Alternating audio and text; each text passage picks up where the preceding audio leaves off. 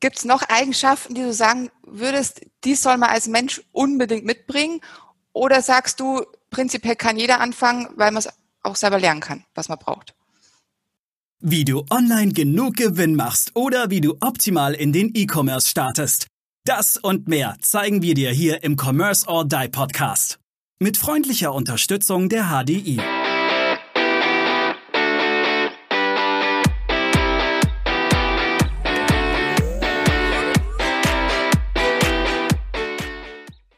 Hey und herzlich willkommen zu einer neuen Folge hier im Commerce or Die Online Podcast. Schön, dass du wieder eingeschaltet hast und uns hoffentlich auch schon abonniert hast.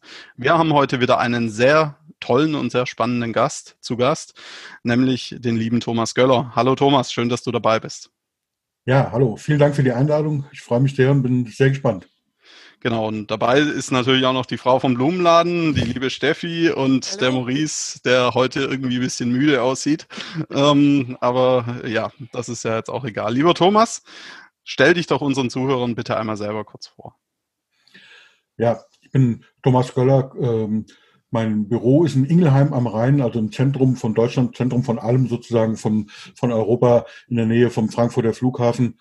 Und ich ähm, bin seit 88 Unternehmer, so mit Leib und Seele, ähm, Vollblutunternehmer und seit Mitte der 90er Jahre begleite ich andere Unternehmer, andere Berater, Trainer, Coaches, Speaker, also kurz gesagt Wissensunternehmer, Know-how-Unternehmer ähm, dabei, unter selber erfolgreich zu werden, ähm, gebe denen meine Erkenntnisse, mein Wissen weiter und äh, wie gesagt, seit über 25 Jahren jeden Tag mit neuer Freude, mit neuen Klienten und äh, macht Riesenspaß.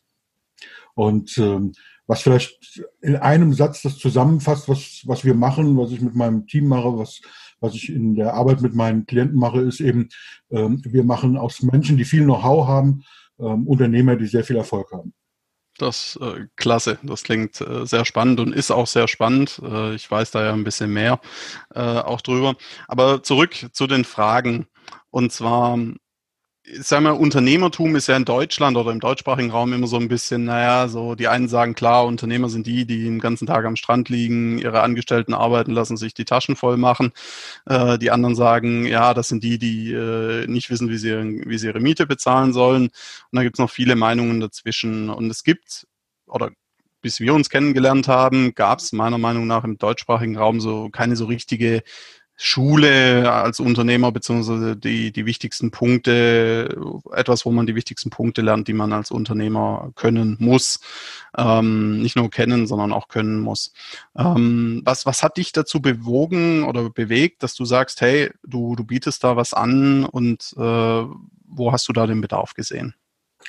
Also zunächst mal ähm, ist dieses, was du sagst, dass das Unternehmertum, das Entrepreneurship, wie es so schön heißt, ähm, so, so eine merkwürdige Kultur entwickelt hat, so eine, so eine Zweitkultur, von wegen am Strand liegen und so, wie du es ja richtig beschrieben hast. Das liegt meiner Meinung nach daran, dass es ja unterschiedlichste Formen von Unternehmertum gibt. Von ganz klein bis ganz groß. Ähm, und ich glaube, dass wir in unserer Gesellschaft viel, viel mehr Unternehmer brauchen. Ich glaube allerdings nicht, dass jeder Unternehmer werden kann und auch sollte. Und ich glaube auch, dass bestimmte Formen von Unternehmertum oder von Unternehmen schädlich sind für unsere Gesellschaft. Mhm. eine unglaublich breite Spanne, die da aufgezogen wird. Ich glaube zum Beispiel, dass AGs, also Aktiengesellschaften und Konzerne sehr, sehr schädlich sind für unsere Gesellschaft, weil es da nur noch darum geht, ähm, alle Vierteljahr ein Ergebnis abzupassen ähm, mhm. und einen, einen technischen Wert, wenn ich diese Aktienleute schon höre mit ihren technischen Daten, wo einfach nur Performance äh, geschaut wird, wie viel Ertrag mache ich in einem Vierteljahr, wo ich also ähm, getrieben bin von diesen Quartalszahlen, das ist für mich nicht Unternehmertum. Das ist, ähm, und jemand, der eine Aktie besitzt, der weiß eigentlich in der Regel gar nicht, dass er Miteigentümer eines Unternehmens ist. Er ist Mitunternehmer. Mhm. Und das ist so die große ähm, äh, Geschichte. Und deswegen, weil es nicht so differenziert betrachtet wird, fallen viele kleine, wertvolle Unternehmen, Familienunternehmen, Unternehmer ähm, ja, wie du und ich, die, die das so mit Herzblut machen, die fallen dann aus der Verlosung raus sozusagen in, in der öffentlichen Wahrnehmung. Und ähm, das ist halt sehr, sehr schade. Und deswegen, das ist einer der Gründe, warum ich jeden Morgen aufstehe. Ich glaube, dass wir mehr Unternehmer brauchen. Das hat ganz viele verschiedene Gründe, ähm, auf die wir vielleicht noch kommen, äh, in allen Bereichen. Und das wenn ich im 1 zu 1 arbeite, ist natürlich meine Reichweite einfach durch die 24 Stunden, die ich leider nur habe am Tag, ich weiß nicht, vielleicht habt ihr mehr, dann verratet ihr mir den Trick. ähm, also ich habe leider nur diese 24 Stunden. Und damit ist einfach die Anzahl der Menschen, die ich im 1 zu 1 äh, jeden Tag betreuen kann, limitiert.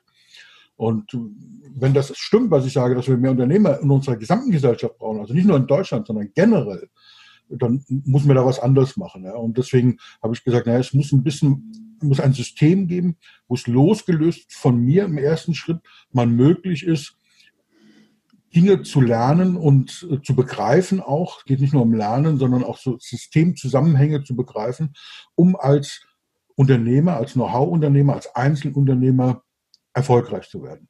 Und ähm, wir wollen sehr fair bleiben. Es stimmt nicht ganz, dass es ja keine Schulen gibt. Aber das, was es bisher gibt, ist so ein bisschen wie Netflix für Unternehmer. Es gibt ja sogar ein mhm. Unternehmen, die, die, das als Spruch nehmen. Ja, stimmt. Ähm, du hast also ein riesen Portfolio an Informationen und sollst dich jetzt als Unternehmer da zurechtfinden und dir das raussuchen, auch noch in der Reihenfolge, der Intensität, der Tiefe und der Qualität, die dich dann in deinem Unternehmen voranbringt das ist, glaube ich, ein, ein, grundsätzlicher Fehler. Es ist schön zu sagen, wir haben hier alles, bedien dich wie ein Selbstbedienungsladen, wie ein Netflix für Unternehmer, ja.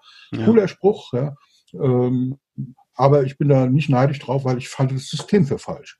Mhm. Ich glaube, dass wir manchmal Dinge lernen, die wir gar nicht brauchen, in der Tiefe, die wir überhaupt nie brauchen. Mhm. Ja, also ähm, Beispiel, du musst lernen, wie du einen Abschluss machst, wie du, wie du den Sack zumachst, wie, wie, die, wie die Verkäufer, die, die, die ähm, äh, Verkäufer, die zum Beispiel Versicherungen verkaufen. Ja. Für die ist das die große Hürde, äh, die letzte Meile, also die Unterschrift, sozusagen der, der letzte Schritt, den Sack zu machen, wie die das nennen.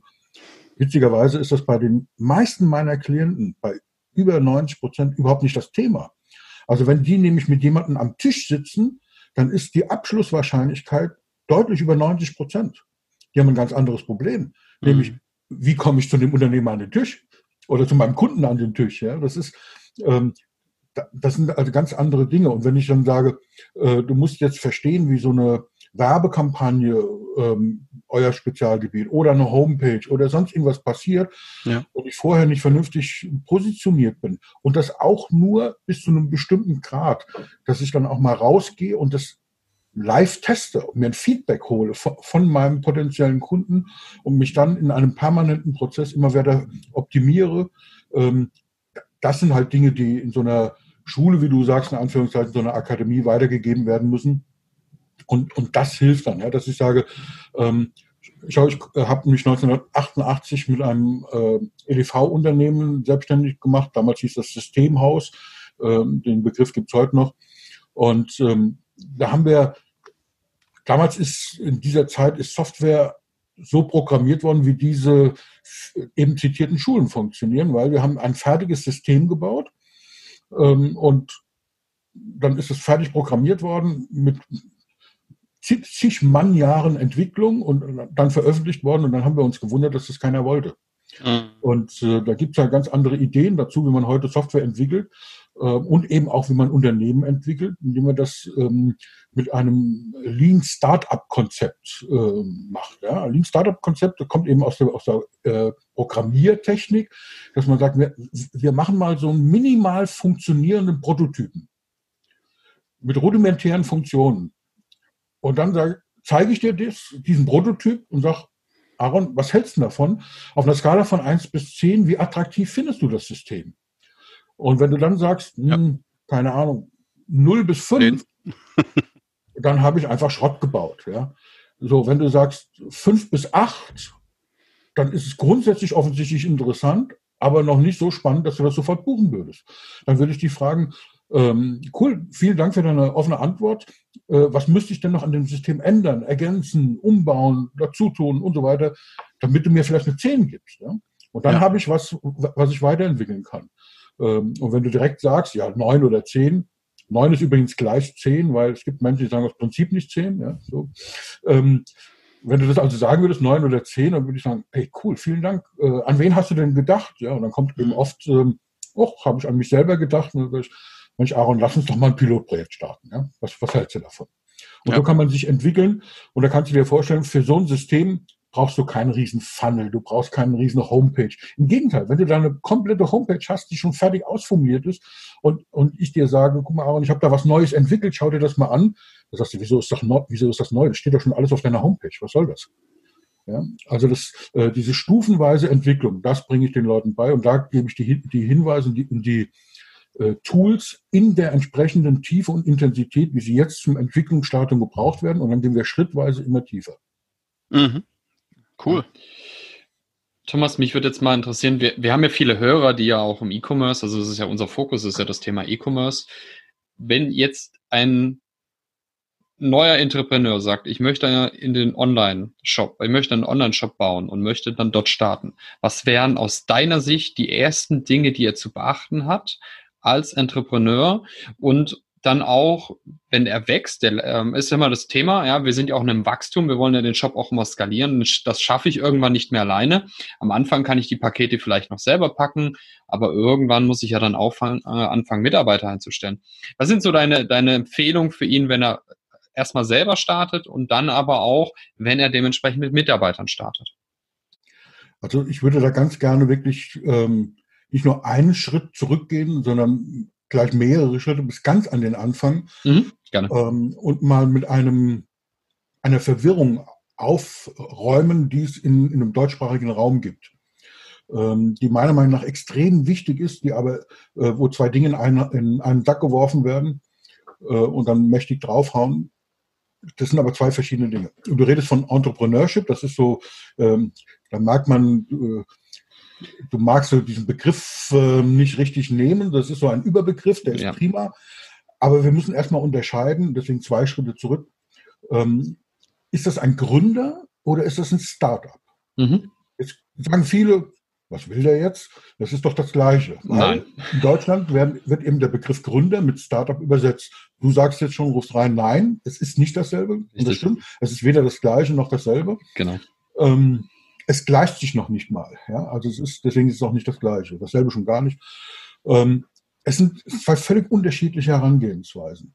Also, wenn ich ein, ein Berater bin, so wie ich, ja, ähm, oder ein Coach, ein Trainer, ein Speaker oder sowas, dann bin ich, und ich gründe ein Unternehmen, das diese Dienstleistung an den Mann bringen soll. Dann bin ich eindeutig ein Gründer.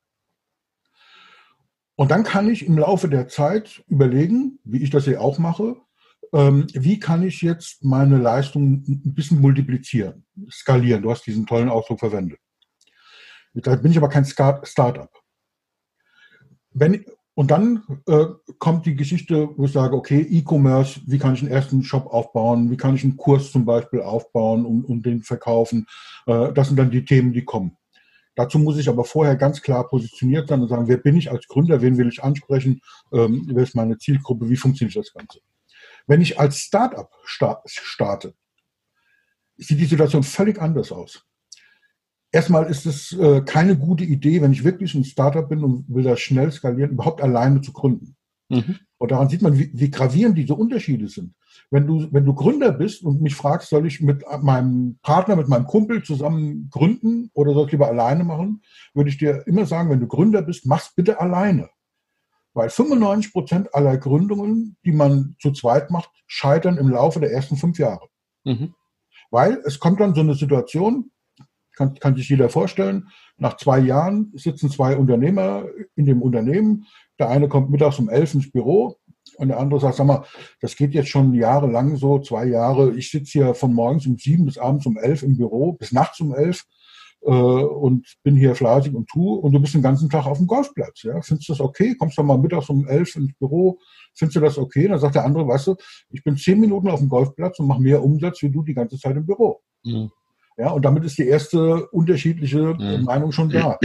Das, ähm, das hat sich halt in meiner äh, über 25-jährigen Laufbahn gezeigt. Ich habe viele, viele Unternehmen leider begleiten dürfen müssen bei, bei so Trennungsgeschichten. Äh, ja, du hast ja auch andere Ansätze dann. Entschuldigung, Thomas, aber du, manche haben ja auch völlig andere Ansätze. Wo, wo soll mein Unternehmen nach fünf Jahren, wo soll es dann in zehn Jahren stehen, ja? Da ja. hast du ja genau schon das Thema. Es kann ja sein, dass der eine sagt, nee, das passt so und der andere sagt, nein, wir müssen viel stärker wachsen und der Bereich ist viel wichtiger. Also es kann ja auch inter, äh, äh ja, ziemlich viele Konflikte in, in der Kommunikation schon geben. Ja? Also ja am, Anfang ist das, am Anfang ist das immer sehr hilfreich, weil man sich natürlich gegenseitig Mut macht auch, äh, weil man sich den Rücken steigt, weil man sagt, zu zweit äh, geht's leichter, man kann sich ein bisschen motivieren und so. Das sind doch alles sinnvolle Geschichten. Aber es ist genauso, wie du sagst, auf Dauer äh, kristallisieren sich halt die Unterschiede raus und dann entwickelt sich das auseinander. Ähm, übrigens, ich habe in dieser Laufbahn ganz, ganz selten Konstellationen erlebt, wo das funktioniert hat. Und dann waren die beiden Unternehmer so gravierend unterschiedlich, dass die wirklich von dem, von dem Thema des anderen nichts verstanden haben. Mhm. Ja, ich hab, äh, durfte lange Zeit ein großes, oder ein relativ großes Maschinenbauunternehmen begleiten, die weltweit agiert haben. Da war der eine der kreative Kopf, der Ingenieur, der Fantast, der neue Ideen hatte, ähm, der gesagt hat, nichts ist unmöglich, der sagt, lass uns das machen. Und das andere, das, ähm, äh, meine Großmutter sagt mal, es war so ein trockenes Brötchen, ja, zum Lachen im Keller. Das war so ein Zahlendaten, äh, wobei der sehr viel Humor hatte, aber der ist halt, das war so ein Zahlendaten, Faktenmensch, der hat halt die, die, die, die Bürokratie und das Finanzwesen geliebt, ja. Und die beiden haben, die, die waren, die haben das Unternehmen nach 30 Jahren verkauft, sind mittlerweile pensioniert die waren bis zum Schluss noch per Sie miteinander. Mhm. Ja, ähm, haben sich sehr wertgeschätzt und haben von sich gesagt, dass sie Freunde sind, waren immer noch per Sie. Ja? Mhm. Das, das, sind so Fälle, sind so Sonderfälle, da kann das funktionieren, aber man kann das nicht planen. Der andere Schritt ist, wenn ich sage, ich will ein Start-up gründen. Ich will sehr schnell, schnell hochskalieren. Ich will vielleicht in zwei oder drei Jahren für eine Milliarde an Google oder äh, an wen auch immer verkaufen. Das sind so die Träume, die, äh, ja, die Unicorn-Träume, die dann so kommen, die Einhorn-Träume, die so sehr selten sind, die aber durchaus äh, eben auch vorkommen. Äh, dann wäre es umgekehrt eben ganz, ganz schädlich, das alleine zu machen und dann erst im Laufe der Zeit ein Team dazu zu nehmen. Ähm, das muss, müsste wirklich so sein, dass man so ein Startup in einem Team gründet ähm, wo, es, ganz klare Aufgabenverteilungen gibt. Ja, ähm, jemand macht Produkte, äh, jemand macht Marketing, jemand äh, sorgt sich für Finanzen, dann hat man vielleicht noch ein Business Engine mit dabei. Also das ist dann relativ große Teams und dann kann man das eben auch schaffen. Und deswegen, ähm, das sind so unterschiedliche Startvoraussetzungen, ähm, dass man erstmal klären muss, wo kommen wir überhaupt her, was wollen wir machen mhm. und was ist der Sinn dieser Skalierungs- oder dieser E-Commerce-Thematik. Äh, äh, wobei ja beim Startup ja auch noch dazu kommt, dass es in der Regel auch immer mit Geld gepumpt wird. Das heißt, ich suche mir Investoren. Also jedes Start, also ich kenne eigentlich kein Startup, das nicht mit einer Exit-Strategie startet. Ja, also das heißt, der Verkauf wird als erstes, steht eigentlich ziemlich weit oben in der, und dann wird dann natürlich auch mal fremd, fremdes Kapital geholt. Das heißt, ich habe natürlich auch schon mal eine ganz andere Mentalität. Bin ich jetzt Investor gesteuert oder bin ich privat, also bin ich Gründer, wie du es äh, so schön gesagt hast? Genau das Beispiel, was du vor uns genannt hast, ähm, habe ich direkt bei mir in der Familie. Äh, das ist auch daher, ich weiß, mein Vater wollte in die Richtung, sein Partner wollte in die Richtung. So haben sie sich getrennt. Jetzt ist mein Vater erfolgreicher. Glückwunsch. Ähm, aber deswegen ist es nicht auch eine Mentalitätsfrage. Das heißt, wer sitzt mir im Nacken? Habe ich jetzt einen Family Office? Habe ich jetzt einen Venture Capitalist im Rücken? Und je nachdem muss ich ja auch ganz anders auftreten und äh, dann dementsprechend auch skalieren. Ja. Ja, das ist, ähm, das ist auch ein Riesenthema und äh, da sprichst du was ganz, ganz Wichtiges an. Ich sage dir ein Beispiel. Ich habe vor zehn Jahren noch, äh, wenn Menschen zu mir kamen und haben gesagt, sie sind angestellt noch und möchten sich gerne selbstständig machen und möchten das aus Sicherheitsgründen erstmal parallel aufbauen, so nebenbei. Dann habe ich denen vor zehn Jahren gesagt, lass es sein. Weil ist ja ganz logisch. Physik, wenn du zweimal 50 Prozent deiner Leistung in ein Objekt, in ein, ein Projekt reinschiebst, dann hast du halt nur 50 Prozent. Das heißt, als Angestellter kannst du keine Karriere mehr machen, weil du nur 50 Prozent Energie reinbringst. Aber so richtig klappt das mit dem Unternehmertum auch nicht, weil nur 50 Prozent zur Verfügung steht. Äh, wie gesagt, bis, zu, bis äh, vor zehn Jahren hätte ich dir das gesagt. Heute, man entwickelt sich ja weiter, ja, ähm, sehe ich das völlig anders. Äh, heute würde ich sagen, würde ich erstmal gucken, wer bist du als Typ? Ähm, es gibt nämlich Menschen, die werden unter Druck richtig, richtig gut. Die brauchen auch diesen Druck. Die brauchen den Zeitdruck, die brauchen äh, das Getriebensein, dann werden die richtig, richtig gut. Das sind die, die äh, vor der Klassenarbeit in der Schule äh, im Bus morgens gelernt haben. So, ja, und das noch gut gemacht haben. Ja. Stefanie ähm, lacht. ja, das war definitiv ich auch. ja die können mit diesem Druck dann zu kündigen, also alle Brücken hinter sich abzureißen, wie es so schön heißt, und ins kalte Wasser zu springen, ohne einen Auftrag, ohne Umsatz, die können mit dem Druck gut umgehen. Die, die werden dann aktiv und so weiter. Und es gibt natürlich auch die Menschen, die dann in eine Schockstarre verfallen und wie ein Kaninchen vor der Schlange da sitzen und sagen, äh, ich weiß nicht, wie ich nächsten Monat die Miete bezahlen will und kann und kriegen dann so eine Panik, dass auch kein äh, Verkaufsgespräch mehr funktioniert, weil der andere sofort merkt, der hat Not, äh, der will mir jetzt hier eben nur irgendwas ja. verkaufen, um seine Miete zahlen zu können. Also das, ähm, das, das sind dann sehr unterschiedliche Voraussetzungen. Deswegen muss man einfach wissen, wer bin ich denn als Typ, als Mensch, als Unternehmertyp? Wie, wie tick ich? Und da geht es gar nicht um richtig und falsch oder besser oder weniger gut, äh, sondern es geht einfach darum, das zu erkennen und dann entsprechende Maßnahmen daraus zu treffen. Ich habe zum Beispiel Klienten, die werden, ähm, die kriegen einen Abfindungsvertrag und ich habe zwei Beispiele, die haben beide eine hohe siebenstellige Abfindung bekommen. Das, das, waren, das eine war ein CEO und das andere war ein CFO, also ein, ähm, von weltweiten Konzern. Ja. Und die sind dann eben ähm, haben gesagt, ich will nicht zu Hause sitzen, ich möchte mein Wissen weitergeben. Beide ähnliche Voraussetzungen, beide satt, wie man so schön sagt, weil ähm, alles bezahlt drumherum, die Kinder aus dem Haus ähm, und eine siebenstellige Abfindung, da kann man in dem Alter sagen, okay, ist jetzt mal gut. Nee, die wollten aber beide ihr Wissen weitergeben. Da geht es vor allen Dingen natürlich nicht um das Weitergeben, sondern um die Anerkennung, die man dafür bekommt. Ja. Ähm, der eine hat gesagt, oder bei dem einen hat man gespürt, es ist nicht so wichtig, weil es ist kein Druck da. Es ist, äh, ich habe ja genug Geld und äh, auch unsere Beratungssessions, die haben sich teilweise über Monate hingezogen, ja, bis zum nächsten Termin. Ähm, das hat gut funktioniert, war auch erfolgreich, aber so richtig Drive war da nicht drin. Ja.